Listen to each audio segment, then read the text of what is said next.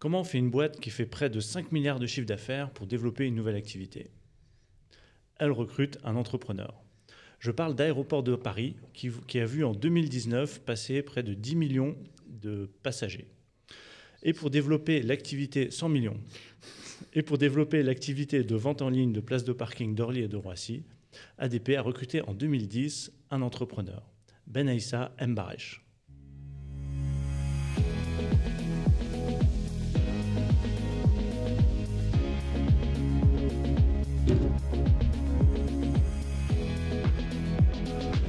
Bienvenue sur Oser puis doser, le podcast qui raconte les histoires des entrepreneurs qui ont créé de nouveaux business au sein de leur entreprise.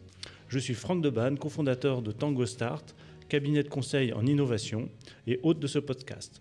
Chaque épisode, on découvre une entreprise, un cas et un invité. Et aujourd'hui, nous recevons donc Benaïssa Mbaresh. Bonjour Franck. Bonjour, tu vas bien? Ça va très bien, merci. Super, super. Alors, Aéroport de Paris, ADP, Orly, Roissy. Euh, toi, ancien entrepreneur, est-ce que tu peux nous donner un petit peu de contexte euh, par rapport à, l'entreprise et à ce que tu as fait? L'entreprise, euh, donc le groupe ADP, exploite des aéroports en France, Orly et Roissy essentiellement, également le Bourget, mais qui est un, un aéroport d'aviation d'affaires, mais également intervient dans beaucoup d'aéroports dans le monde.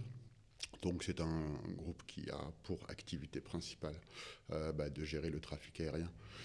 Alors ce qu'on connaît le plus en, B2C et ce qu'on connaît tous, c'est euh, évidemment Orly et Roissy, euh, a une activité B2B qui consiste à avoir comme clients bah, toutes les compagnies aériennes et toutes les personnes qui interviennent dans l'aéroport, et a également une activité B2C de vente de parking, de vente de produits dans les commerces également, de duty free. Et donc ça représente, ça représente une activité qui a fait en 2019 près de, près de 5 milliards de chiffre d'affaires. Ouais, ok, ok, super. Et moi, j'interviens euh, en tant que responsable du e-commerce depuis, euh, bah, comme tu l'as dit tout à l'heure, depuis, euh, depuis plus de 10 ans maintenant, pour développer une activité de vente en ligne. de différents produits. Donc, initialement, je pense qu'on va largement en parler tout à l'heure, la vente de parking en ligne, qui, est, qui représente tout de même l'essentiel de, ce qu'on vend en ligne. Et puis petit à petit, du développement d'une offre euh, de services euh, dédiée aux passagers qu'on peut réserver sur Internet, donc euh, des vols, hôtels et locations de voitures, également de la protection des bagages, la consigne de bagages. Et, dans l'avenir, encore une offre un petit peu plus large de services à réserver en ligne. D'accord, super. Donc en 2010, tu, tu, es recruté pour, pour développer justement cette activité de, de, vente en ligne de parking, de places de parking. Ah oui, en 2010, je suis plutôt, je suis recruté d'abord pour, euh, pour, euh, pour faire le point un petit peu sur, euh, sur, une, sur une filiale qui avait été lancée ou une, une volonté d'activité de vente de produits en ligne. au final, on se retrouve dans un environnement où la vente en ligne n'est pas du tout naturelle, hein, on se l'a dit tout à l'heure. la vente est pas, en ligne n'est pas du tout naturelle. Il y a très très peu de dispositifs de digitaux, digitaux qui sont en place. Il y a pas de CRM par exemple, aucun envoi d'email, euh, et à ce, au moment où j'arrive, euh, aucune véritable activité de, vente en ligne. Il y, a un site web quand même. Il y a... Alors il y a un site web, euh, il y a un site web que tout le monde connaît, qui est un site web qui est plutôt orienté sur de l'information. Et quelque part, c'est assez naturel puisque c'est la mission aussi, c'est l'une de nos missions d'informer les passagers sur la manière avec laquelle on peut se rendre à l'aéroport, les accès et tous les détails qui vont faire en sorte que le passager euh, soit le, le, le, plus informé en amont avant d'arriver. Chacun sait, j'imagine que pour toi c'est le cas aussi, quand on va à l'aéroport, il n'y a pas simplement la joie de prendre l'avion, il y a surtout beaucoup de stress. Et l'une partie de, de, notre travail, euh, en tout cas quand on développe des services, qu'ils soient en ligne ou pas, c'est d'offrir aux passagers le plus d'informations possible et le plus de faire redescendre son, son niveau de stress. Donc il y a cette activité de, de, sites web informatifs qui existent. Ensuite, il est question effectivement de commencer à développer euh, euh, des produits à vendre en ligne. Euh, il y, a une volonté hein, à l'époque de, de, développer de la vente en ligne qui va être, on va dire, accélérée par un contexte qui aura beaucoup évolué, c'est-à-dire, en tout cas pour ce qui est du parking, dans un temps 1, et c'est d'abord de ça qu'on va parler, euh, le fait de se rendre à l'aéroport devient euh, un marché qui est beaucoup plus élargi, avec beaucoup plus de concurrence. On voit arriver les VTC. Euh, on voit arriver également des, Par la suite, on verra que les taxis s'organisent pour avoir, euh, pour avoir des forfaits taxis du centre-ville jusqu'aux aéroports.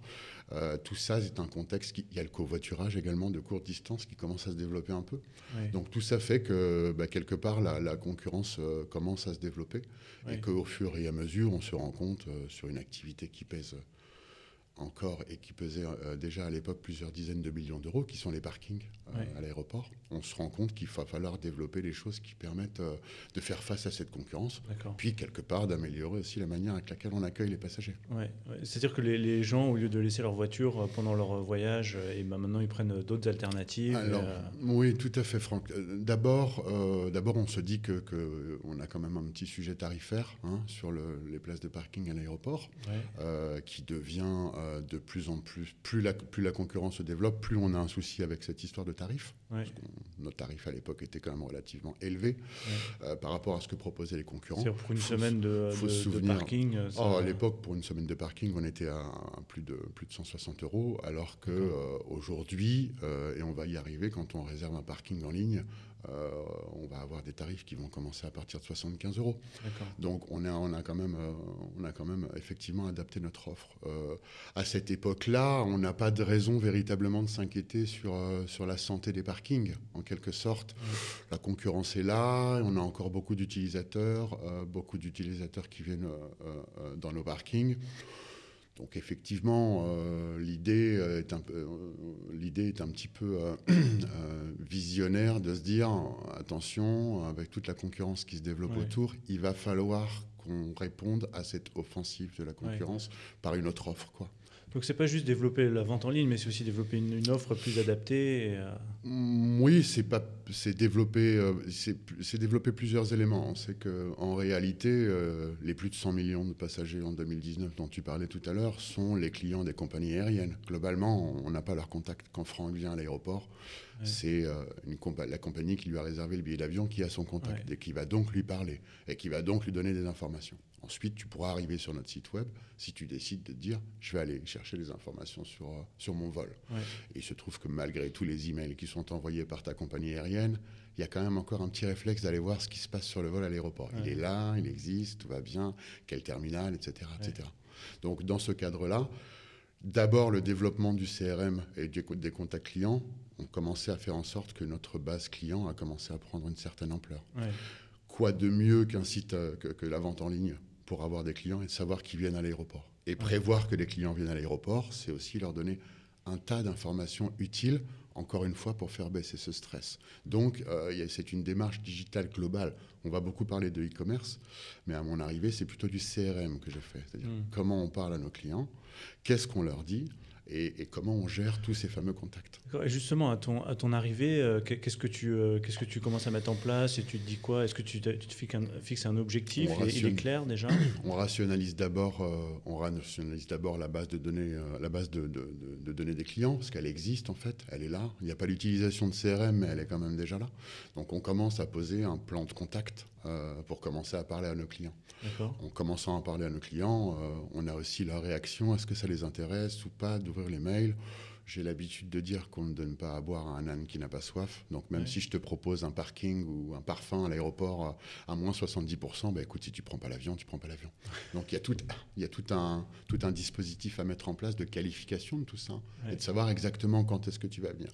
Donc c'est quand même la brique la plus... Euh, c'est quand même la brique de base, euh, commencer à contacter nos clients. Et quand on a commencé à leur écrire, effectivement, on a commencé à développer également euh, l'idée de vendre des parkings euh, sur Internet, qui était, qui était quelque chose d'abord de totalement nouveau. Pour deux choses. C'est que la vente directe en B2C sur Internet, nous n'en faisions pas. Exactement comme nous ne contactions pas par email les, les, les, clients.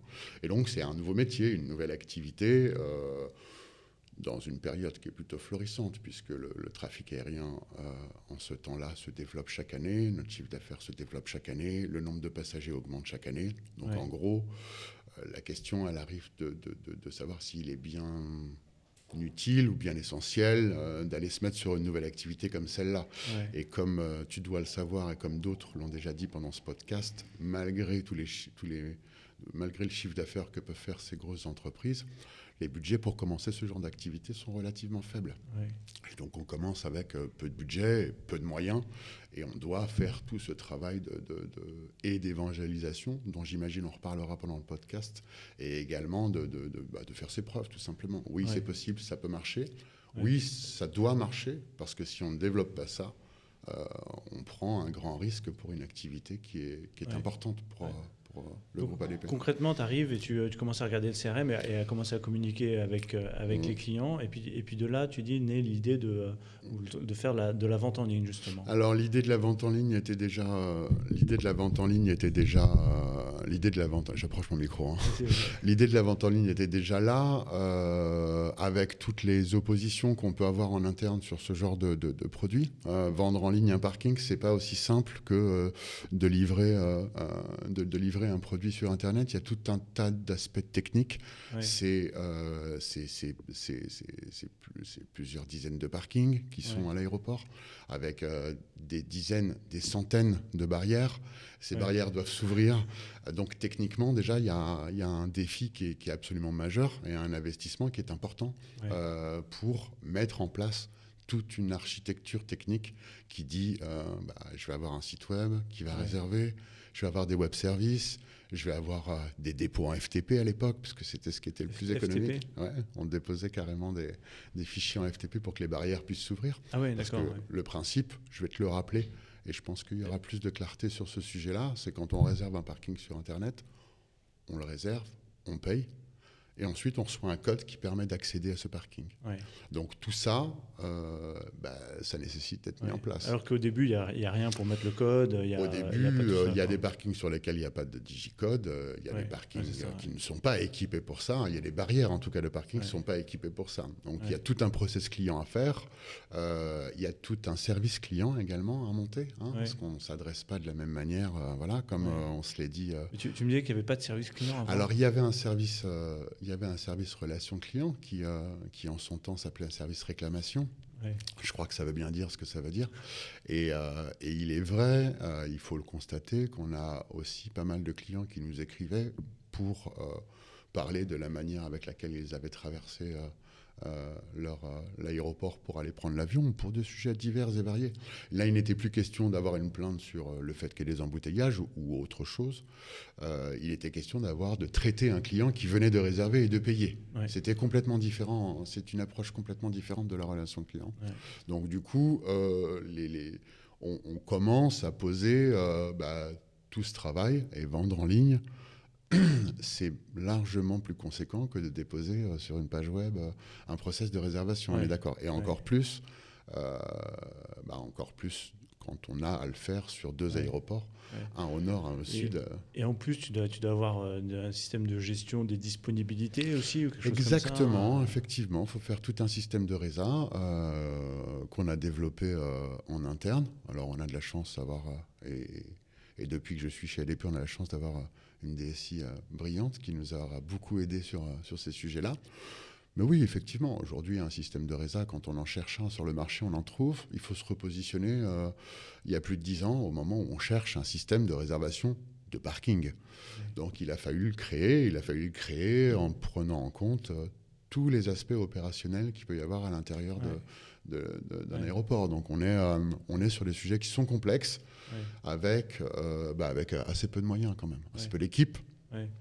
Et, et, pour embarquer euh, euh, bah, la DSI dans, dans, ce, dans l'IT dans, dans, cette démarche, c'était simple ou, Alors, pour embarquer la DSI, c'est, simple, effectivement. C'était le plus simple, d'accord?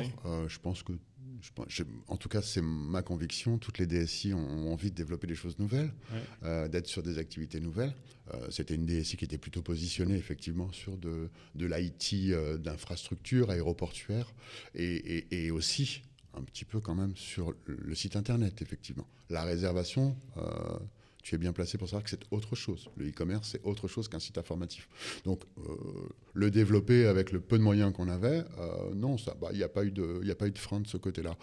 Après, euh, pour ce qui concerne les freins, parce que tu, tu ou les, ou les, sujets qui étaient plus, plus problématiques, bah, c'est qu'effectivement, on vient mettre on vient, euh, on vient apporter une nouvelle activité dans une activité qui existe déjà. Donc il y a des notions de territoire, il y a des notions de pourquoi on le fait, euh, pourquoi investir là-dedans. Et puis surtout, l'un des points absolument essentiels, c'est qu'on n'arrive pas simplement en disant on veut vendre des parkings en ligne. on arrive avec une étude des marchés qui dit pour se garer une semaine à l'aéroport, aujourd'hui, au prix où on le propose, on ne sera plus dans le marché sous peu. Parce que le marché est vivant, il bouge. Il bouge, je l'ai dit tout à l'heure, VTC, taxi. Euh, on, a parlé de covoiturage de courte distance. Et puis, on a des petits collègues concurrents qui commencent à positionner des parkings pas loin de nos aéroports. Mmh. Et à transformer leur champ de colza en parking et à faire la navette jusqu'à l'aéroport. Et qui proposent euh, un service euh, qui permet de se garer à l'aéroport pour beaucoup, beaucoup moins cher que nous. Avec un service totalement différents, puisqu'ils sont à l'extérieur de la plateforme. Donc nous, on a un super avantage, c'est d'avoir des parkings sur place. Euh, on, a on a une offre différente de parking. Hein. On a des parkings à distance avec une navette, mais c'est jamais plus, c'est jamais plus de 10 minutes, mais c'est vraiment un grand maximum. Tu es sur la plateforme, donc déjà c'est un peu plus sécurisant. Tous les embouteillages qu'il y a autour, euh, bah, tu es déjà arrivé, toi, sur la plateforme. On a également des parkings qui sont juste en dessous du terminal, ce que tu as déjà certainement utilisé. Et on a même un parking premium qui est, lui, au niveau moins 1, dans un espace sécurisé, avec euh, moins de 100 places, euh, ce qui fait que tu trouves ta place euh, au bout de 30 secondes. Donc tout ça, ça a nécessité bah, de revoir les tarifs. Et c'est ça la principale difficulté. C'est que tu viens voir quelqu'un qui vend une semaine de parking à plus de 160 euros, et tu lui dis, ben, un, j'ai une idée, c'est qu'on va le vendre en ligne. Et puis deux, tarifs sont les tarifs nos tarifs sont beaucoup trop chers, donc il va falloir baisser. De l'ordre de combien? Bah, Ce qui serait bien, c'est qu'on baisse au moins de 50%. Tu peux imaginer, d'accord? Ça, c'est qui, dans, l'organisation qui, euh, qui, doit protéger ça euh, et, Pour pas rentrer dans les détails, sans faire en sorte que ce soit ni protégé ni autre chose, il y a une entité euh, à Roissy, une entité à Orly à l'époque qui gère les parkings et qui effectivement gère l'activité des parkings. Mais qui gère l'activité des parkings que je vais appeler vulgairement, et on va se le dire maintenant, au ticket. Je prends mon ticket et quand je sors, je paye. Rien à voir avec la vente en ligne. Donc nous, on arrive avec euh, presque, et là on est un peu dans l'intrapreneuriat, c'est qu'on arrive avec, euh, bah, on a notre petite start-up de vente en ligne et on se propose de se mettre au service de l'interne en leur disant voilà, on va vous apporter un nouveau canal. Mais eux, ils bah, euh, je te laisse imaginer quelle réaction tu peux avoir quand on a une activité qui, à l'époque, se développait encore, hein, se développe encore très bien. On, il y a plus de 10 ans, donc hein, il y a encore des gens qui utilisent nos parkings. Nous, on est persuadés qu'il y en aura de moins en moins qui les utiliseront, au moins pour rester 5, 6, 7, 8 jours, puisqu'on parle quand même de l'essentiel du, du, business euh, voyage euh, de séjour. C'est-à-dire qu'au fait, au fait la vente de parking continue à augmenter parce qu'il y avait de plus en plus de, passagers, Mais au fait, euh, il y avait des concurrents qui s'installaient, donc c'était c'était pas forcément perceptible que l'activité était en, déclin quelque part par rapport à la Ça n'était pas perceptible, c'était prévisible. prévisible. Et, elle est là la difficulté de développer ce type de business dans les entreprises qui personne n'est idiot. Hein. Euh, on n'est pas en train de dire, euh, voilà, on a souvent cette image un petit peu des grosses boîtes. J'y avais, moi-même cette image avant d'être dedans, en se disant, oh là là, c'est compliqué de développer ça, comment il va falloir leur expliquer ça, mais comment je vais leur... On est un petit peu hautain dans le digital. On est un tout petit peu hautain. On a, on, a, oublié de simplifier les choses. On a oublié de rendre les choses accessibles à tous. Mm. Nos termes en anglais, nos concepts qui changent toutes les deux minutes. Euh, quand on arrive dans une boîte comme celle-là, euh, ça n'a rien à voir. Euh, quand on se retrouve entre nous dans le digital, on, peut parfois être un petit peu hautain. Donc, la première enseignement, c'est la première difficulté, c'est qu'effectivement, les gens nous voient arriver avec un certain risque pour leur territoire, hmm. pour leur territoire, pour leur manière de travailler, pour tout ce qui fonctionnait très bien et pourquoi changer puisque ça fonctionne bien. Et en, plus, les chiffres le prouvent. Et en opposition, ce qu'on apprend quand on fait de l'intrapreneuriat dans ce genre de boîte, c'est que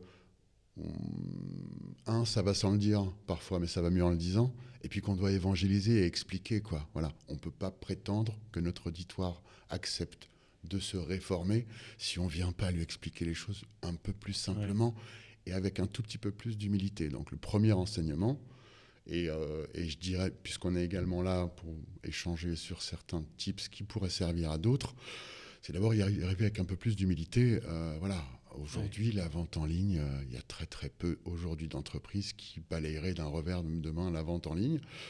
Mais il faut évangéliser maintenant. Il fallait le faire à l'époque, il faut toujours le faire, expliquer pourquoi il faut le faire.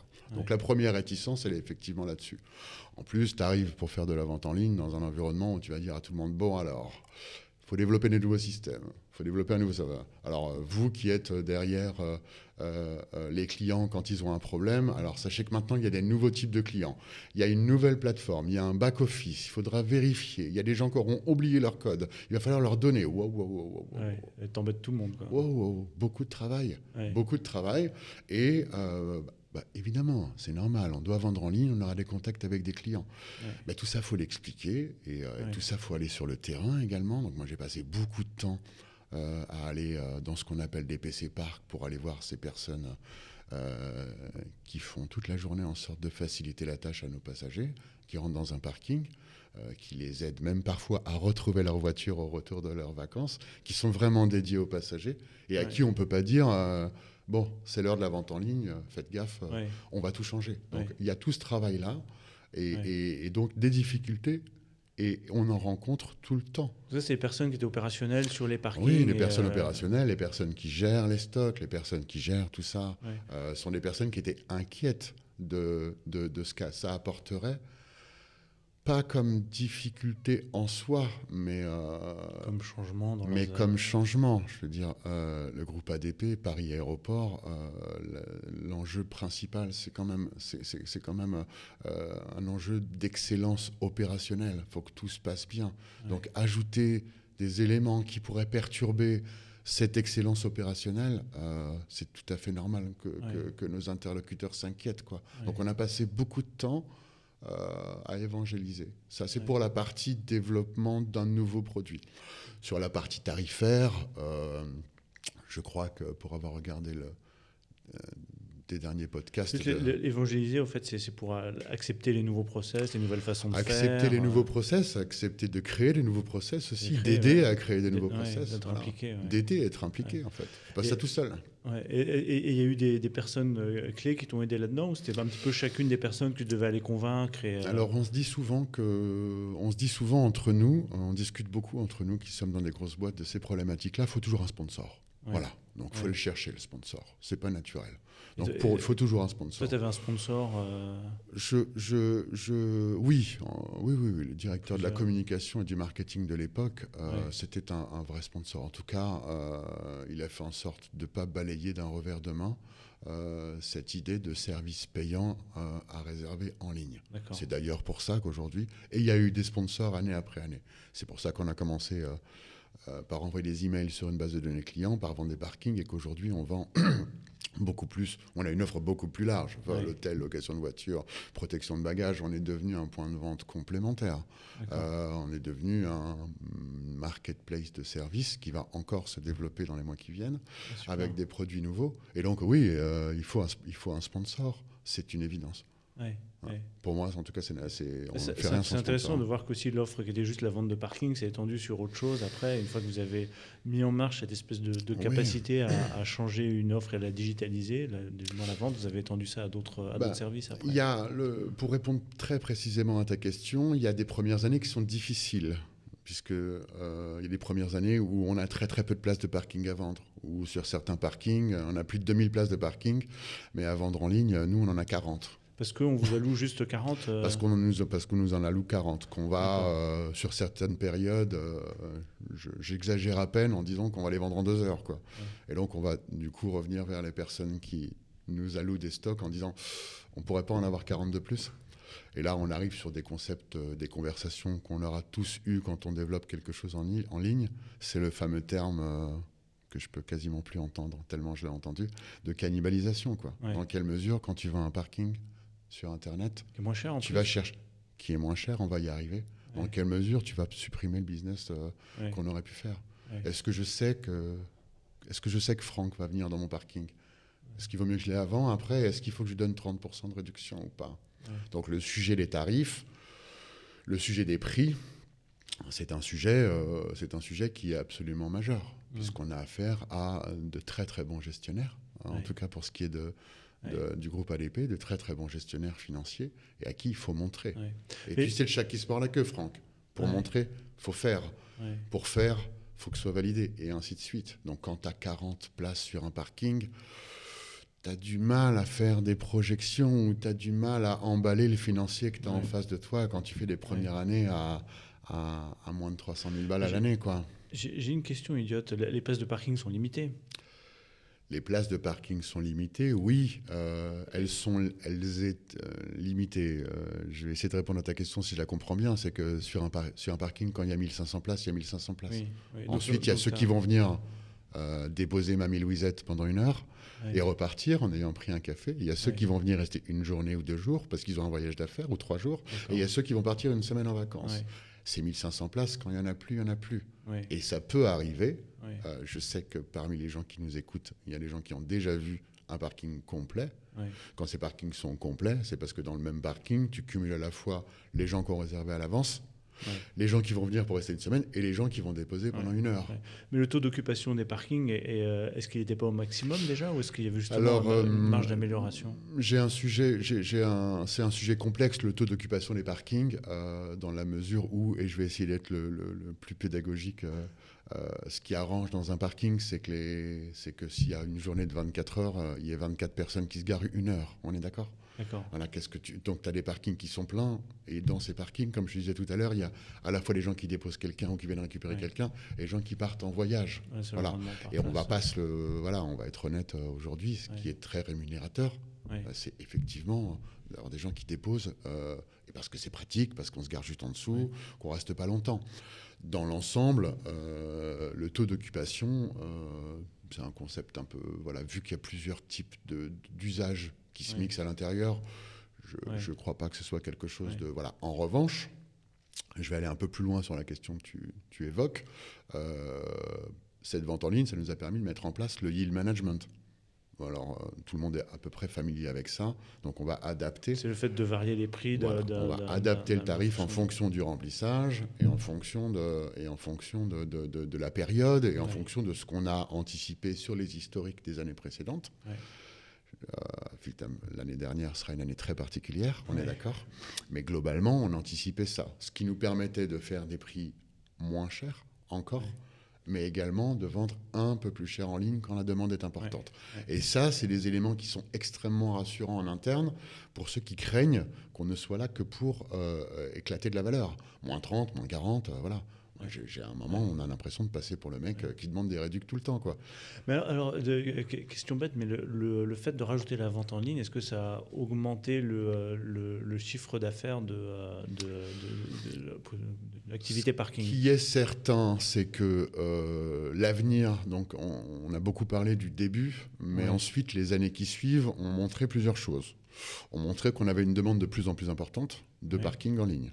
Donc, donc, on a eu de plus en plus de places, d'accord Jusqu'à euh, jusqu'à ce que j'appelle le grand soir et qu'on se décide à se dire bon bah on ne doit plus freiner la vente en ligne, on va donner le stock nécessaire qui va respecter la demande.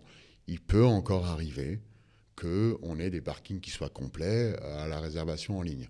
Pour, une pour, pour, une raison très très simple, euh, on, sait qu'il nous reste des places dans le parking. On pourrait les vendre en ligne. Mais à côté de ça, on est aussi garant du service de quand tu viens déposer ta mamie Louisette. donc il faut que tu aies de la place pour pouvoir déposer. Donc, là, tu vois, c'est un équilibre. Donc là, c'est inversé. Vous allouez quelques places euh, pour. Euh, on, doit, on doit, pour des raisons de qualité de service. tu arriverais euh, pour déposer quelqu'un alors, il y a des endroits pour déposer pendant 10 minutes gratuitement. Euh, les déposes minutes, tu les connais.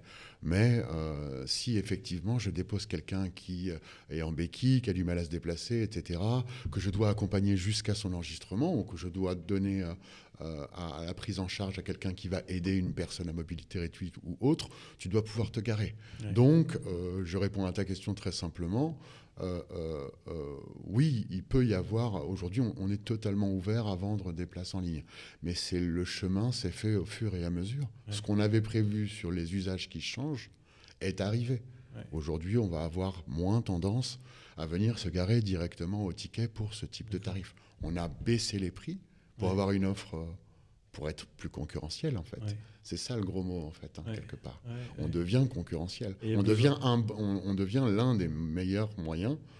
Euh, en, tout, cas, l'un des moyens les, moins chers et les plus rentables pour venir, bah, très très clairement quand tu habites par exemple en banlieue parisienne et que tu dois venir à Roissy, que tu veux éviter les transports ou tu as un vol très tôt, on est extrêmement concurrentiel en face de, des VTC. Non, je, ma question c'était un petit peu, mais je pense qu'il répond, c'est euh, le fait que, euh, oui, euh, pour être plus concurrentiel, mais quelque part vous avez un, monopole, mais peut-être qui est peut-être pas plus, un, qui est peut-être plus un un monopole que ça, parce que l'offre s'est bien développée autour et donc ça, ça mettait le, le, business en danger. très clairement, très clairement, non, on n'a pas de monopole. Parce qu'aujourd'hui, tu peux prendre le RER e pour aller à l'aéroport, tu peux prendre un VTC, tu peux, tu peux prendre un, covoiturage de courte distance. Et si tu veux même te garer à l'aéroport, il y a même des gens autour qui ont développé des offres de parking. Donc, à aucun moment, on a un monopole. À aucun moment. À aucun moment, euh, a rien de, notre position n'a empêché les gens de développer euh, un tas de services autour du, de l'accès à l'aéroport. Donc, euh, non, on n'a plus de monopole. Et, et on n'a plus de monopole on n'a pas de monopole. On n'en a, à mon avis, jamais eu, hein, parce qu'il y a toujours eu des taxis ou d'autres moyens de venir à l'aéroport. Et, c'est encore plus important d'être concurrentiel quand on, a, euh, quand, on a une activité qui se développe autour. Moi, je crois en la vertu du développement de la concurrence autour. Ça, quelque part, tout ce que j'aurais pu, euh, tout ce qu'avec les équipes on a réussi à vendre comme transformation dans la boîte, euh, bah, on aura quand même été aidé par la concurrence qui se développe très clairement. Voilà. Justement, on peut revenir un petit peu sur euh, donc les tu parles de transformation euh, dans, la boîte, c'est-à-dire que bon alors il y a ces nouveaux euh, ces nouveaux process qui arrivent mhm. d'installation. Jusqu'où ça va en fait la, transformation et par rapport à quand tu es arrivé et ce qu'il y a maintenant, c'est ça va dans ça va jusqu'où évidemment les process, d'accord, mais c'est pas spécifique à, une boîte comme Paris Aéroport ou au groupe ADP. Bien les process on en change tout le temps. Tu sais à quel point une société c'est un organisme vivant et complexe donc du coup, les process, euh, voilà, on va quand même pas se targuer d'avoir euh, mis en place des nouveaux process. Euh, il y a des tas de boîtes avec qui tu feras des podcasts qui te diront qu'il y a 5 ans, ils vendaient pas en ligne. Il y a même des boîtes qui, il y a 2 ans, avaient négligé le fait de vendre en ligne et on sait tout ce qui s'est passé l'année dernière sur le boom de tout ce développement-là. On, change, on change les RH, change les profils en fait. On n'a pas les mêmes profils. on, va avoir affaire à, on va faire, avoir affaire à des profils différents, à des profils euh, qu'il va falloir faire accepter dans une entreprise qui n'a pas l'habitude de ce type de profil. Déjà, donc les RH changent. Euh, du, coup, des recrutements de nouveaux profils, est-ce qu'il y a des, profils qui deviennent obsolètes aussi? Est-ce qu'il y a des, gens euh, virés, entre guillemets Alors, il n'y a personne, il n'y a pas de profil qui devienne obsolète, de mon point de vue, évidemment, dans l'activité de Paris Aéroport. Euh, parce qu'on est intimement lié au process opérationnel dans un aéroport. D'accord? Il euh, n'y a pas de profil. Il faut toujours quelqu'un qui connaisse l'aéroport. Et dans notre métier, à nous, de digital, euh, le, mea culpa que je ferai un petit peu, j'ai commencé tout à l'heure, qui est de dire on n'évangélise pas assez. quand on fait du e-commerce dans une boîte comme Paris Aéroport, on est obligé d'aller écouter les gens qui sont à l'intérieur de l'aéroport et qui vont nous expliquer tous les process des clients, qui vivent les vrais emmerdements maximaux quotidiens à, s'occuper des passagers, à s'occuper de les aider à trouver leur chemin. Voilà, euh, si, je ne l'ai pas déjà dit, je, vais le mentionner. Euh, l'un des premiers sentiments qu'on ressent quand on vient à l'aéroport, c'est le stress. Voilà. Mm. Et tout le service qu'il y a autour et tout l'accompagnement qu'on met en place, il consiste à faire baisser ce stress pour que ça passe de manière beaucoup plus fluide et qu'on soit moins tendu, perdu et autres. Voilà, c'est une discipline très complexe. Donc il n'y a pas de profil obsolète. Il n'y a que des nouveaux profils qui discutent avec des profils existants. Et ces nouveaux profils doivent, eux, apprendre que les profils existants sont là avec le savoir-faire et que nous, on arrive avec un nouveau savoir-faire. Et qu'en mixant les deux, a priori, il y a une success story à faire. D'accord Donc, il y a une loi de l'emmerdement maximal dans un parking, les places, dispo, pas dispo, complet, pas complet, etc. Je le prends en compte. Et toi, tu prends en compte en face que j'ai peut-être des outils qui pourraient t'aider à faire en sorte qu'on puisse anticiper l'avenue des gens. On envoie un email de confirmation, on met un point GPS à l'intérieur. Donc là, si tu veux, tu vois, tu commences à avoir une émulation entre l'opérationnel et le mec du digital. Ah ouais, tiens, c'est pas con ça. Et, la moitié du système de réservation qui a été monté, et, je dis la moitié, voire plus, et le développement qui ont suivi ce lancement de la première version, viennent beaucoup des opérationnels qui vont nous dire, tu sais, euh, quand tu écris ça dans ton email, les mecs, ils comprennent rien en fait. Hein. Ah ouais, bah, je vais changer mon email de confirmation, je vais rajouter ceci, voilà. un truc aussi, un truc aussi, aussi, aussi insignifiant de, on aimerait bien que tu rajoutes appuyer et taper votre code et appuyer sur valider. Si tu n'as pas un opérationnel qui te le dit, ça, hein, il y a un clavier, il y a neuf chiffres, tu tapes ton code à six chiffres, il y a un V en vert, tu appuies dessus. Eh ben, on l'a précisé dans les emails, ce qui a fait réduire considérablement le nombre de personnes qui tapaient le 1, 2, 3, 4, 5, 6, qui regardaient la barrière, elle ne s'ouvrait pas, et qui sonnait. Parce que, Je ne comprends pas, mon code ne marche pas. Vous avez appuyé sur valider? Ah oui, d'accord. Ah oui, ça y est, ça marche. voilà. C'est vrai, c'est vrai que. Il ne faut, pas négliger, euh, il faut absolument pas négliger. Euh, il y, a, y, a dans le, y a dans le fait de développer une nouvelle activité, euh, et notamment liée au digital, des difficultés relationnelles avec des services en interne, mais il ne faut pas négliger aussi que ces difficultés relationnelles, elles peuvent venir, en tout cas ça a pu venir pour nous, et on s'est beaucoup transformé nous-mêmes en discutant avec les opérationnels, ça peut venir au fait, du fait qu'on n'écoute pas suffisamment les gens qui sont au charbon, en fait, en quelque sorte. Pas qu'on n'y soit pas, mais qui sont au charbon différemment. tu disais que tu as passé pas mal de temps sur le terrain et ça, ça, a aidé. Euh, on passe du temps sur le terrain parce qu'on n'est pas accueilli euh, quand on a des quand on a des, des, des, collègues euh, qui ont beaucoup qui sont beaucoup sollicités où il y a beaucoup de problèmes dans les parkings et qu'on vient avec une nouvelle activité, il vaut mieux aller les voir pour leur en parler quoi. Et il vaut mieux aller les voir pour leur en parler pour deux choses faire progresser ce qu'on a mis en place et puis essayer d'y de, de, aller un peu mollo quoi. Voilà, d'y aller doucement. Enfin, les changements peuvent pas tous venir. Euh, on, la je ne crois pas à la révolution le digital arrive, euh, on arrive avec nos, termes en anglais, c'est ce que je disais tout à l'heure, on arrive avec nos grands concepts, on arrive avec nos benchmarks, tu vois, oui, le fond, ça marche. Euh, non, non, non, non, il faut y aller plus doucement. On a affaire à, on a affaire à, des machines bien huilées, d'accord je veux dire, les chiffres d'affaires d'entreprises comparables à celles du groupe ADP sont, sont, montrent bien qu'il y a quand même quelque chose qui marche, qui est bien fait. Donc euh, voilà, on peut faire la morale, Franck, mais mais à mon avis, il euh, vaut mieux y aller avec de la pédagogie et de, l'évangélisation. Je ne dis pas que parfois il n'a pas fallu passer par euh, un petit peu de forcing. C'est obligé. Ah oui, c'est obligatoire. Ouais, dis-moi, en, en, tant qu'ancien entrepreneur, tu arrives là-dedans, qu'est-ce que, expérience que tu as vécue, qu'est-ce que, euh, qu'est-ce que tu vois comme différence? Est-ce que tu avais des frustrations un petit peu, justement, par ça Oui, il, y a des alors, il y a des frustrations. Il y a le fait que, que, quand on arrive dans une boîte comme celle-là, bon, alors que ce soit autour de toi ou que ce soit toi un peu dans ta tête, tu te dis, voilà, oh vache, une grosse boîte comme ça, mais ça va être rigide, ça va être difficile, il va y avoir des tonnes de process. Alors moi, à titre strictement personnel, euh, bah, les process, je trouve ça génial maintenant. Voilà. Ok. Euh, les, les, les, consultations, les appels d'offres de Paris Aéroport, ça a été une occasion pour moi. Euh, de me dire oh là, il va falloir que j'interroge tout le monde, il va falloir qu'il y a tel process. Bah oui, mais en interrogeant tout le monde, j'ai découvert plein de prestataires, plein de nouveaux. Voilà, on arrive, nous dans le digital, on connaît celui qui fait ci, on a déjà travaillé avec celui qui fait ça. Et bah là, ça m'a obligé à me remettre en question en disant bon bah voilà, bah tiens, ceux-là, je les connaissais pas. Voilà. Et les salons, et les endroits où on se retrouve les uns les autres du digital sont assez récents euh, si on, se projette à 10 ans en arrière. Donc c'était hyper intéressant d'avoir bah, tous ceux qui faisaient du CRM, tous ceux qui faisaient ceci, tous ceux qui faisaient cela. Donc euh, euh, quand j'arrive là-bas, ouais, j'ai une appréhension et je me dis que ça va être difficile à bouger. Et c'est vrai, quoi. On va pas se voiler la face. Ça a été difficile de faire bouger un tas d'interlocuteurs un tas d'interlocuteurs. Et pas seulement parce qu'on n'est pas pédagogue, aussi parce qu'il y a des gens qui n'ont pas envie de bouger. Est-ce que tu as plus de moyens aussi ou euh? Les moyens ont toujours été dérisoires euh, en comparaison euh, du chiffre d'affaires réalisé. Voilà. Ce que tu as envie, toi, quand tu arrives dans ce genre de boîte, c'est tu dis putain, ils gagnent des milliards. Alors voilà. Donc ils, vont bien, ils vont bien pouvoir m'en filer 2 millions. c'est quand même pas, tu vois, ça va pas leur arracher les dents de devant. C'est faux. Tout le monde tout le monde le sait. Quand on a développé une nouvelle activité dans une entreprise euh, florissante, euh, on commence avec des budgets assez faibles. On commence avec des équipes très très restreintes. Donc on donne cette impression aussi, et là c'est encore une fois le chat qui se mord la queue, euh, on commence à développer la vente en ligne avec des budgets très petits, avec, des, avec des, quasiment tout fait en homemade en interne.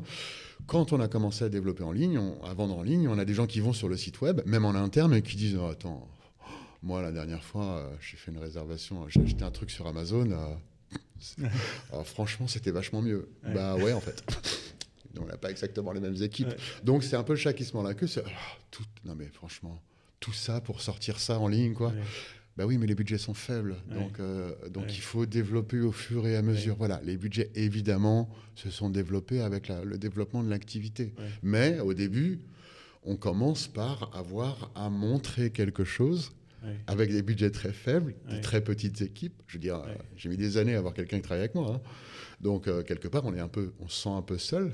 Donc là, on est vraiment là. Il y a la solitude de, de, l'entrepreneur. Hein. on se sent seul. Bah, euh, ça exclut pas. C'est d'où le terme d'intrapreneuriat quelque part. C'est que tes patrons, c'est tes banquiers. T'as rien prouvé. Et donc euh, voilà, si tu vas avec la meilleure idée du monde, Franck, demain voir un banquier, euh, tu as intérêt à être. Euh, voilà. Non, mais je vous assure que ça va marcher. Je peux le faire.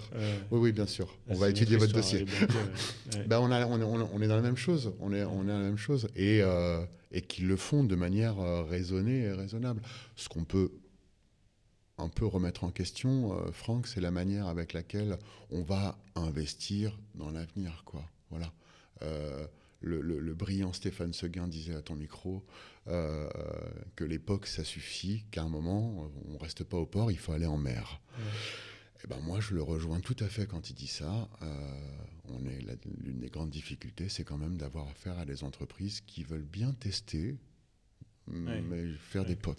Mais tu parlais tout à l'heure de ce moment où, euh, où, euh, où, tu devais plus te battre pour avoir un quota de place de parking, mais que ça devenait, euh, c'est un petit peu ça, c'est le, le, POC est validé et du coup, et du coup, il y a une espèce de déploiement un petit peu plus conséquent qui se, qui se passe. Oui, il y a un déploiement conséquent, puis il y a les preuves qui sont faites aussi, c'est-à-dire qu'il y a les ventes qui augmentent. On est à moins d'un million d'euros les premières années, puis on atteint le million, puis deux, puis cinq, puis dix, puis vingt. Donc force est de constater qu'il y a une demande. Et puis on, commence à avoir aussi beaucoup plus d'arguments les années passant. Le, ce qu'on, on a des temps très longs de présence dans ce genre d'entreprise. Mais dans cette phase de croissance, justement, tu penses que c'est, c'est, euh, c'est plus le, proof of concept au début qui est plus dur ou justement de, euh, de, de, de faire euh, de, la nouvelle solution euh, euh, quelque chose de, courant et la, et la croissance. On a tous le problème avec les, les POC, les MVP, t'appelles ça comme tu veux, c'est qu'après, il faut investir pour déployer. je te répète que tu as affaire à deux aéroports distants de plusieurs dizaines de kilomètres, avec des terminaux différents, et que quand il faut déployer, ça commence à être un investissement tout de suite important. Donc, le, la, difficulté à, la difficulté à déployer tout ça, on peut la comprendre dans nos interlocuteurs. Encore une fois, souvent dans ces expériences-là, c'est le chat qui se mord la queue. Pas de budget, peu pour déployer, donc on fait pas ses profs financièrement. Donc pourquoi on le ferait là-dedans? Ben, On a regardé vos chiffres et ainsi de suite. On tourne un peu en rond. Là, le sponsor intervient et dit bon, euh, et c'est des présentations et des présentations et des présentations qui ressortent parfois, je, peux le dire. Euh, c'est deux ans plus tard, on ressort la même. Hein. On, sort, on sort celle d'il y a deux ans, on change la date. Et finalement, elle passe parce que les choses ont évolué, parce que le marché a évolué. Donc, il ne faut pas hésiter à. Il y a une forme d'opiniâtreté qui est nécessaire. Et oui, il y a des boîtes où on développe des trucs en six mois, où on fait des trucs en un an. Je, je, je ne crois pas que ce soit impossible. Mais je crois que quand on veut évangéliser, euh, y aller comme faire trop de forcing, c'est compliqué. Et Dieu sait que celui qui te parle en a fait du forcing, hein, et que c'était pas forcément toujours opportun. Voilà il y a toujours moyen d'embarquer différemment qu'en faisant du forcing. Je te le dis avec l'expérience maintenant. Ouais, ça peut te retomber dessus après. Mais du coup, ce que tu dis, c'est qu'au fait, le, plus dur, c'est pas de, de, valider un peu le, business model ou, ou les chiffres au début, mais c'est de déployer ça dans le reste de l'organisation, parce que là, c'est... Je dis que le plus dur, c'est les deux. Les deux Je dis que le plus dur, c'est les deux. Ouais. Je dis que le plus dur, c'est les deux. Euh, quand tu arrives à quelque chose qui consiste à baisser les tarifs, euh, voilà. Au et, début, c'est un, challenge euh, différent. Et encore une fois, on va essayer de pas avoir. Euh, on s'est dit qu'on n'aurait pas une conversation trop policée, quoi. Mais quand on touche à quelque chose, on marche sur le territoire de quelqu'un. Et voilà. Et depuis la nuit des temps, protéger son territoire est quelque chose qui est intrinsèquement en nous. voilà. Donc rassurer. voilà. On a beau dire ce qu'on veut. Non, non, on est à ton service. Non, non, on n'est pas un centre de profit. Non, non. mieux on marchera, plus tu marcheras. Il y a quand même quelque chose qui dit qu'on intervient dans le business de quelqu'un d'autre. Ouais. Voilà, et ça c'est pas et ça c'est pas quelque chose euh, c'est quelque chose qui nécessite énormément de pédagogie, je pense. Mm. Voilà. Euh, Et, et- et toi, euh, entre euh, quand tu as commencé cette aventure et, euh, et maintenant, euh, est-ce que, euh, est-ce que tu du coup, tu t'es transformé? C'est quoi, c'est quoi tes, tes nouvelles perspectives? Et puis peut-être aussi, qu'est-ce que, qu'est-ce que tu recommanderais à, des, à, à toi euh, au, au début de l'aventure? Qu'est-ce que- Je, je, je, on a tous, on, a tous un regard. Après dix ans, on a un regard sur euh, différentes phases de ce type de projet, où euh, où il y a beaucoup de lutte au début et ensuite le business se, développe et et voilà, moi, rétrospectivement, euh, oui, le manque de pédagogie, on en manque tous, toujours un peu, mais le manque de pédagogie et puis le côté un petit peu euh, que certains pourraient appeler du dynamisme et d'autres qui pourraient appeler du forcing, euh, oui, certainement que je le ferais différemment aujourd'hui. Mais mon expérience, euh, elle est salvatrice parce que je me suis rendu compte que toute l'image que j'avais de ce genre d'entreprise, toutes les mauvaises images que j'avais, tout ce qu'on véhiculait autour de moi sur toi, dans une boîte comme ADP, non mais attends, c'est pas possible. Euh, tu vas pas tenir un an. Il se trouve que j'ai tenu un peu plus longtemps. Euh, tout- tout- tout- tout- toute cette, euh, toutes ces images sont fausses en fait. Voilà. C'est Ouais. ça qui me, c'est ça ma- ma- mon principal enseignement. C'est faux. Il y a peut-être des enjeux qui nous dépassent parce qu'on arrive avec nos dégaines de start-upper ou de digital, ou t'appelles ça comme tu veux, en disant qu'on va tout révolutionner parce qu'on met une paire de baskets et un t-shirt. Ouais. Je suis pas certain que ce soit le bon chemin. Ouais. C'est un point de vue. Donc un tu, tu parles d'un équilibre entre le, la pédagogie, c'est-à-dire évangéliser, ce que tu as fait beaucoup, et puis le forcing. euh, et, euh, Ouais, alors moi, il en, pour moi, il en faut. Pour moi, il en faut, c'est Ouais. sûr. On on déverrouille pas des organisations, on transforme pas des organisations en, en, en forçant pas un peu. Enfin, il faut mettre le pied dans la porte. ouais, ouais. Il faut mettre le pied dans la porte, c'est incontestable. Voilà. Et je le dis très naturellement, très détendu. Il faut mettre le pied dans la porte. Euh, je suis, je reste persuadé que quand tapant poliment la porte en attendant qu'on ouvre, à un moment, non, il faut avoir quelques initiatives. Et, et c'est, l'une. euh, si on devait passer sur un deuxième enseignement, c'est que c'est très bien les process de ces grosses boîtes, mais on, on essaye de toujours être un peu border pour essayer d'aller chercher euh, une opportunité en étant border. On ne fait pas ça chez nous, on ne doit pas le faire de cette manière-là. Je, je- je dis, sans, je dis sans détour que, que oui, faut, faut, faut- il faut rouler un peu sur la ligne, je pense, Ouais. à un moment, voilà, sans que ça devienne quelque chose de, de- de- Ouais. de problématique pour la boîte. Mais oui, oui, pour faire bouger les, les lignes, Ouais. euh, il faut, il faut s'en approcher. Alors si, si jamais tu as un, un intrapreneur qui doit lancer une nouvelle activité, digitaliser un process, etc., qu'est-ce que tu donnerais comme conseil? Bah, je lui donnerais comme conseil de commencer par faire une immersion dans la boîte dans laquelle il est, pour Ouais. comprendre quels sont les différents process. Voilà, Ouais. Ça lui permettra d'appréhender peut-être les, les- le côté réfractaire de certains, de comprendre quel est leur business, voilà, ce qu'on fait pas souvent. On se jette souvent sur euh, le développement hum, sans, sans forcément... Voilà, l'immersion me paraît être euh, un premier point très très important Ouais. pour bien comprendre la boîte. Ouais, Pas juste Moi, j'ai eu la chance- solution, mais... euh, Moi, j'ai eu la chance d'arriver euh, avec un patron qui, qui, qui- qui connaissait bien la boîte et qui m'a tout enseigné pour bien commencer. Euh, j'ai- malheureusement, comme souvent, je ne l'ai pas écouté surtout, mais j'aurais peut-être dû. Mais, euh, mais oui, il m'a déjà donné un bon enseignement de la boîte, la comprendre. Donc pour moi, c'est le premier point. Voilà. Et ensuite, euh, et c'est pas vraiment dans mon caractère, mais je dois avouer que faut prendre un peu son temps euh, et essayer de transformer la boîte le plus doucement possible. Et c'est dur à gérer psychologiquement d'avancer lentement. On a des collègues, on a des gens qu'on connaît sur le marché. Euh, T'en es où? Bah, L'année dernière, j'ai développé ci, ci, ci, ci, ça, ça, ça. Moi, j'ai fait ça.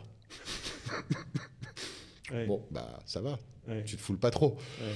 Bah, en fait, euh, c'est pas que je me foule pas trop. C'est qu'on va essayer d'y aller doucement. Ouais. Voilà, voilà. On va essayer d'y aller doucement. Donc c'est le deuxième contexte, le, le- le deuxième euh, conseil que je donnerais, ouais. c'est de prendre un peu son temps et dans l'activité de vente en ligne en particulier. La patience et de gérer sa frustration. Ah, peu, gérer sa frustration. Il y a énormément de frustration, effectivement. On pourrait avancer plus vite. C'est toujours lié à la taille de la boîte, quoi. C'est-à-dire, Ouais. euh, qu'est-ce que je fais avec ce budget alors que je pourrais développer ci, ci, ça. Ouais. Euh, qu'est-ce que je fais? J'ai pas d'équipe. euh, et je, pourrais avoir des équipes, je pourrais avoir ceci, je pourrais avoir cela, je pourrais, hein, je, je voudrais changer, de, je voudrais changer de prestataire, je voudrais, je voudrais, je voudrais, je voudrais. Et, et on veut beaucoup de choses. hum, il faut les, il faut les, les organiser euh, avec, euh, avec un, un- un bon, un bon timing. Ça, c'est le deuxième point. Donc, Ce serait la, la- la- la persévérance et, euh, et- et toujours. euh, ouais, le- je suis désolé d'être un peu direct, mais euh, la persévérance, euh, la confiance en soi, machin. Ouais, dans le monde de oui, oui, il faut tout ça, quoi. Mais euh, dans le vrai monde, la persévérance, euh, ça n'a jamais amené à finir un projet. ouais. Ce qui, euh, finir, ce qui amène à finir un projet, c'est d'embarquer les équipes autour de soi, qui Ouais. comprennent ce que tu fais, et Oui. persévérant ou pas, que tu sois persuadé, toi, euh, de l'intérêt que ça aura pour la boîte, et que tu le montres, et que tu le prouves, que ce soit net, quoi. Voilà. Ouais. Que ce soit net. Euh, on, oui, on a mis 40 places de parking à vendre, on les a réservées en une heure, euh, on a des clients qui reviennent, quand on leur envoie un email en disant qu'il y a une promotion, il y en a qui l'ouvrent, il y en a qui cliquent. Enfin, moi, je Ouais. crois en ça, quoi. Ouais. C'est- et, et- et nos interlocuteurs, il y a des interlocuteurs de mauvaise foi, comme partout. Il peut y en avoir. Mais dans nos interlocuteurs, ils ne demandent que des preuves. Voilà. Et pas euh, off concept, en fait. Des preuves des preuves. J'ai mis en place tel produit. On vend tant de places. Ça a permis de. Plus ça va, plus on se développe, plus on met des places. Plus on... on a baissé le prix, on l'a augmenté, on a fait des promos. Tout ça sont des choses. euh, le- et, et ce sera mon troisième conseil, quoi. euh, plutôt factuel, quoi. Et, Ouais. et tu, as- tu m'accorderas quand même que parfois dans le digital, on est un peu dans notre monde, quoi. Ouais. Voilà, on veut des trucs innovants, on veut des trucs euh, waouh. Moi, c'est peut-être que revenir un peu les pieds sur terre et d'être sur du concret nous permettra d'avoir des interlocuteurs qui sont tous les jours dans du concret, euh, un petit peu plus sensibles à, à ce qu'on leur vend. Ouais. Ça- revient au point de, de- de vulgarisation, de, sortir de, tout ce, ce langage. Bien sûr. Et ce que tu disais sûr. avant, c'était au fait de, la, être convaincu et, et, et, euh, et tr- et transmettre cette conviction. euh, Oui, euh, oui, il faut une âme. euh, je, je- je te vois venir euh, et, j'adhère. mais oui, il faut une âme d'entrepreneur. Évidemment qu'il faut Ouais. une âme d'entrepreneur. Il faut les convaincre. J'ai parlé tout à Ouais. l'heure de convaincre un ban- banquier, de convaincre un partenaire. voilà. Tous ceux qui ont commencé ont commencé petit. Donc on commence aussi petit là-dedans. Donc oui, oui, il faut cette. voilà. Il, il- il- il faut quand même se dire qu'à un moment, alors du coup, j'appellerai pas ça de la persévérance, euh, mais euh, qu'à un moment, euh, en face de soi, on a, on, a des gens qui vont être réfractaires. Si on jette tous les projets derrière soi en se disant bon bah ils sont pas d'accord, tant pis pour eux. bah évidemment, ça avancera jamais. Donc, faut cet esprit d'entrepreneur. Et tu m'accorderas que dans les entreprises, gens qui disent bon, moi je propose, on verra. Finalement, c'est pas ma boîte. Bah, donc, ce, serait ça l'esprit d'entrepreneuriat, c'est de se dire euh, j'ai une boîte qui me paye tous les- toutes les fins de mois, je vais faire. Il faut absolument qu'ils entendent ça. Ouais. Il faut absolument qu'ils le fassent. Ouais. Ça a beau ne pas être ma boîte, ni la boîte Ouais. de mon père, c'est celle dans laquelle je travaille. Donc, il va falloir que j'aille aller convaincre. Donc c'est ça, euh, c'est ça qui est compliqué et, et- et- et je rejoins ce que tu disais tout à l'heure sur la frustration. Il y a quelque chose de frustratoire, on est d'accord. Ouais. De ne pas pouvoir faire des choses qui paraissent évidentes. Bah ouais, parce que tu es, dépendant de, de- de- du reste de l'organisation. Et, euh, ouais. On est dépendant du reste de l'organisation. On a à notre disposition un super outil. hein, parce que, euh, alors, la petite success story euh, d'en arriver à plusieurs dizaines de millions de- de- d'euros de, de vente de parking, euh, elle vient avec un nom très connu, avec un site internet très visité. Elle vient aussi avec tout ça. hein. Ouais. Ouais. Euh, voilà, je- je- je- Ouais. la question à se poser, et ça nous ramène à un tout petit peu d'humilité par rapport à la vision qu'on a de ces grosses boîtes, c'est euh, qu'est-ce qu'on aurait fait si on avait été lancé un parking tout seul à côté de Roissy? On a quand même un formidable outil qui nous aide à Ouais. promotionner le digital. C'est- aussi à ça que ça sert. Voilà. C'est aussi à ça que ça... Et, et on ne peut pas comparer ce qui n'est pas comparable. Et, et- et per- dire que dans ces boîtes, on n'a pas d'esprit d'initiative, ou c'est trop lent de faire bouger les choses. Ah, moi, je pourrais jamais bosser dans ce genre de boîte. Oui, c'est très incantatoire. Quand on est à l'intérieur, on, on- on- on observe quand même une sacrée puissance. Quoi. Puis c'est des machines qui, quand elles s'emballent, quand elles se lancent dedans, euh, bah, donnent pas mal d'opportunités. quoi. Ouais. Tu vois, par exemple, euh, euh, chez Paris Aéroport, il y a un service innovation qui, qui- qui- qui est génial. Qui est vraiment génial, qui, qui, qui- qui va aller explorer euh, ce qui existe sur le marché. euh, voilà. Il y a même des investissements qui sont faits dans des startups. Donc Ouais. euh, voilà. Et, et- et j'ai la, la, on peut avoir, on peut être à plusieurs, avoir la prétention de dire que c'est en ayant travaillé autour du digital, autour de ça, que, finalement, on se retrouve avec, on se retrouve avec une boîte qui est sensible à ce qu'on appelle l'innovation. Donc, donc voilà, et on est innovant et on est là pour transformer. Et il n'y a personne, personne qui peut dire qu'une transformation est facile. Pour, pour, conclure, peut-être tu peux dire de, euh, nous expliquer comment ce, ce, projet ben, s'est étendu à d'autres services et, et, est-ce que c'est passé naturellement, euh, de, rapidement? C'est passé, euh, alors pour, pour, pour, être très rapide, effectivement, on commence avec une base de données clients, on l'enrichit au fur et à mesure avec avec des ventes de parking qui rentrent dans notre base, qui deviennent des clients, ainsi de suite. Des repeaters, un superbe taux de satisfaction D'accord on, est, on est à plus de 4,6 euh, sur 5 euh, sur notre notation du produit. Donc un produit qui marche très bien. Et donc à partir de là, bah, ça se développe de plus en plus. On a de plus en plus de place à notre disposition. On a le yield management qui arrive et on a une vraie prise de conscience. On se dit qu'on a envie de proposer une boutique en ligne entière parce qu'on a un tas de services euh, qui ne sont pas connus. Donc je vais te donner un exemple très très rapide. on a un service de protection des, des bagages qui, quand tu passes à côté, tu as l'impression que c'est du cellophane autour d'une valise. Si tu le vends en ligne, en le vendant en ligne, ou en le mettant en avant sur le site internet, tu peux expliquer que c'est à la fois la protection de ta valise, mais aussi un tracking passif et également une assurance qui est inclue à l'intérieur de ce bout de cellophane.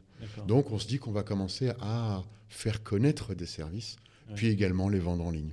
Donc les services autour des bagages, Tu m'accorderas que quand tu regardes euh, des passagers qui attendent leur bagage à un tapis bagage, tu as l'impression qu'ils attendent le, résultat d'un test Covid. Donc tout le monde est un peu angoissé pour ces bagages. Toi aussi d'ailleurs. moi aussi d'ailleurs. On est tous un peu. Donc on va amener des services qui disent on va essayer encore une fois de vous retirer un peu de stress.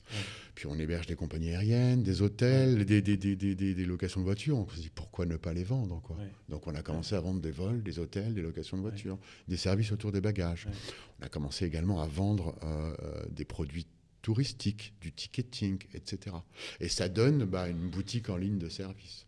Et on, travaille évidemment à développer euh, la vente de nos produits euh, vendus dans les commerces en ligne, mais ça, ce sera pour plus tard, on en reparlera une autre fois. Avec plaisir, avec plaisir. Super. Eh ben, écoute, merci beaucoup. Merci à toi de m'avoir accueilli et de m'avoir écouté. Ouais, un plaisir. Bonne journée. Merci.